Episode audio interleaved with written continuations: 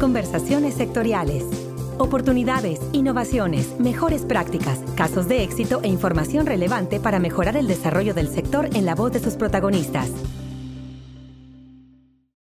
Hola, ¿qué tal? Bienvenidos a otra emisión de Conversaciones Sectoriales, el podcast de FIRA. Saludamos como cada semana a nuestros compañeros de FIRA en el país y también a quienes nos escuchan a través de nuestras redes sociales en FIRA y plataformas de Spotify y iTunes. Y bueno, si eres escucha continuo del podcast, te habrás dado cuenta que en los últimos meses y particularmente las últimas semanas nos hemos enfocado a hablar del tema de la sostenibilidad. Y no es que el tema esté de moda o algo por el estilo, más bien me gustaría pensar que hablando de la imperiosa necesidad de cuidar nuestro medio ambiente y nuestros recursos naturales, contribuimos a que, aún en el marco de la pandemia, no perdamos el objetivo de actuar responsablemente para preservar nuestro planeta y promover mecanismos económicos y mecanismos de inversión que le den valor al tema del desarrollo sostenible. Y justo un actor económico fundamental que puede lograr ese impulso es el sector bancario al momento de financiar proyectos con criterios sustentables. De manera que en esta semana te traemos esta conversación con Patricia Narváez. Ella es coordinadora del Comité de Sustentabilidad de la Asociación de Bancos de México, a quien saludo y agradezco su disposición y tiempo para hablarnos sobre cómo contribuye la banca en México a promover la sostenibilidad ambiental y social. Patti, bienvenida al podcast de FIRA. Hola Cecilia, ¿qué tal? Muy buenos días. Muchas gracias a FIRA por la invitación al podcast. Un gusto estar acá. Pati, ¿qué te parece si empiezas contándonos un poco la historia de este comité de sostenibilidad que coordinas en ABM?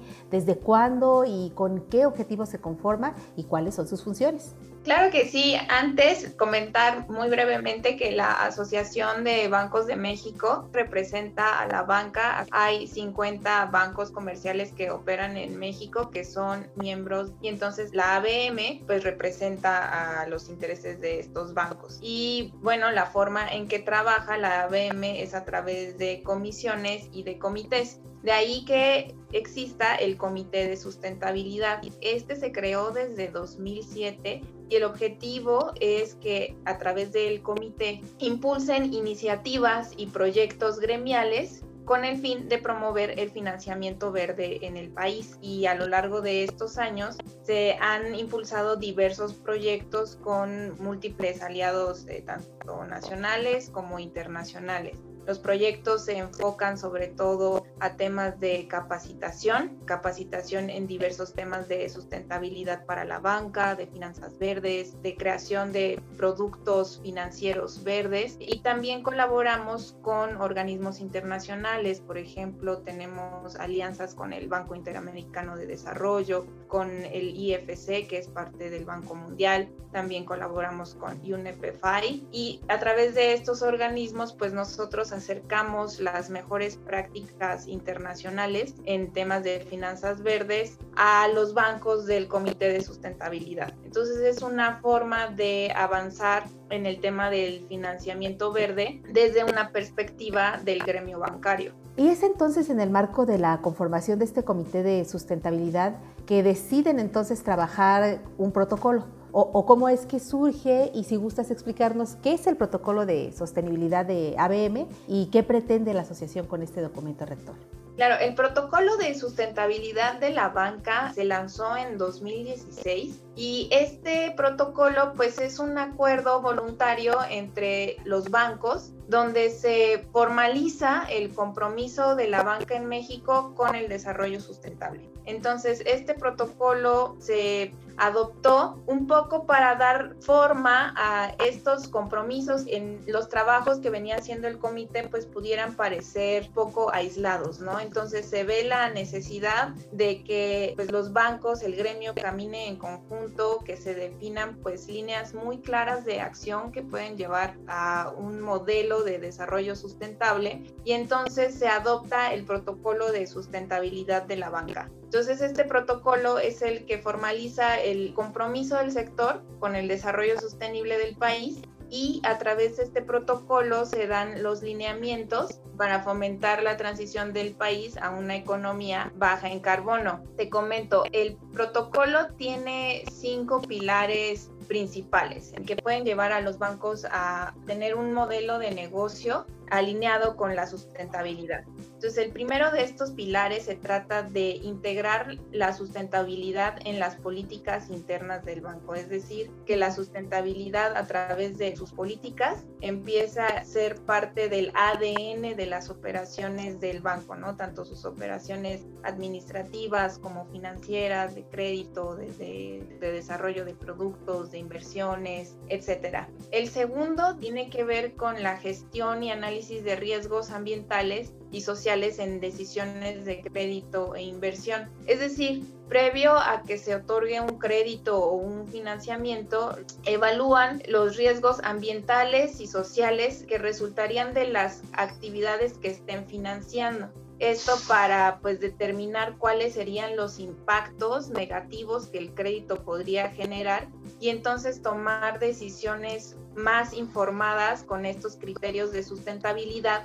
y determinar acciones para pues gestionar estos riesgos, eh, mitigarlos o también compensarlos. El tercer pilar del protocolo de sustentabilidad tiene que ver con la inversión en proyectos sustentables, es decir, establecer instrumentos, productos, etcétera, que ayuden a promover el impacto ambiental y social positivo, pues crear líneas de crédito, ¿no? Para el financiamiento de actividades que son sustentables, ¿no? Por ejemplo, apoyar el, el financiamiento a energías renovables o al transporte público limpio, financiamiento para pequeñas y medianas empresas que puedan hacer más eficiente su consumo de energía, de agua, etcétera. El cuarto pilar tiene que ver con el uso eficiente de los recursos. Esto es un poco más hacia el interior de los bancos, o sea, el, consumo de energía, el consumo de papel, el consumo de agua, de y si bien el sector bancario pues no es uno de los sectores que más contribuye a la huella ambiental, pues sí hay un impacto y entonces este cuarto pilar pues tiene que ver con usar los recursos de formas más eficientes. Y por último, el quinto pilar del protocolo tiene que ver con la difusión de políticas y prácticas de, sustentabilidad.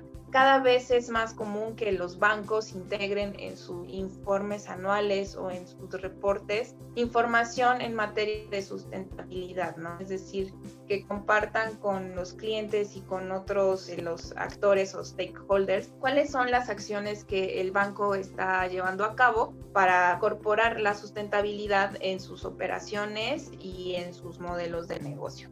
¿Tienes algún dato, alguna idea de cuántos bancos en México están adheridos ya a este protocolo y cómo ha evolucionado la cartera de proyectos eh, sustentables de la banca? Actualmente hay 18 bancos comerciales que eh, son signatarios de este protocolo, es decir, que implementan estos cinco pilares que les acabo de comentar. Y también hay siete instituciones de fomento o banca de desarrollo. Entonces es un número bastante representativo. O sea, por ejemplo, estos 18 bancos comerciales que son signatarios, pues representan el 80% de los activos totales de la banca. O sea, podemos decir que pues ya una gran cantidad del sector bancario está desarrollando estas iniciativas de sustentabilidad y por parte de las instituciones de fomento, por ejemplo, FIRA también es signatario del protocolo de sustentabilidad. Estas siete instituciones pues ya representan 96% de los activos totales de la banca de desarrollo. Entonces, pues esas son muy buenas noticias, ¿no? Es decir, que el sector bancario en México pues ya está, pues primero generando un compromiso, que eso es lo que representa la firma del protocolo de sustentabilidad, pero el protocolo pues va más allá del compromiso e implica que se empiecen a generar estas acciones. Pues la banca en México está avanzando en ese sentido. Y por último, Pati, ¿cómo crees que en FIRA podemos contribuir a la adopción de este protocolo y qué ventajas representa para los bancos que se adhieran a él?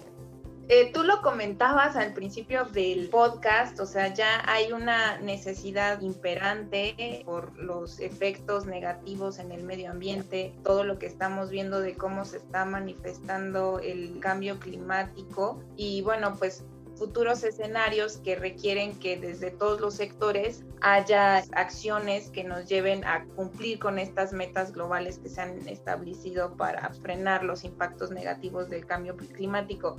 Pues, ¿cómo esto se puede ver reflejado en un, en un banco, no? O sea, ¿qué es lo que puede hacer un banco para llevar a cabo este compromiso y que pues le represente también una oportunidad de negocio? Y bueno, pues el sector financiero a nivel internacional se ha dado cuenta que las oportunidades de negocio son muy amplias porque esta transición hacia una economía baja en carbono, hacia una economía resiliente que sepa adaptarse al cambio climático, pues requiere también el financiamiento de nuevas tecnologías, nuevos tipos de infraestructura y los bancos internacionales empiezan a adoptar este tipo de estrategias porque pues ya vieron que es necesario para la misma supervivencia de las operaciones del banco, ¿no? O sea, en un futuro donde tengamos una serie de crisis ambientales, pues tú necesitas una visión de largo plazo. Entonces también esto genera que estas tendencias que estamos viendo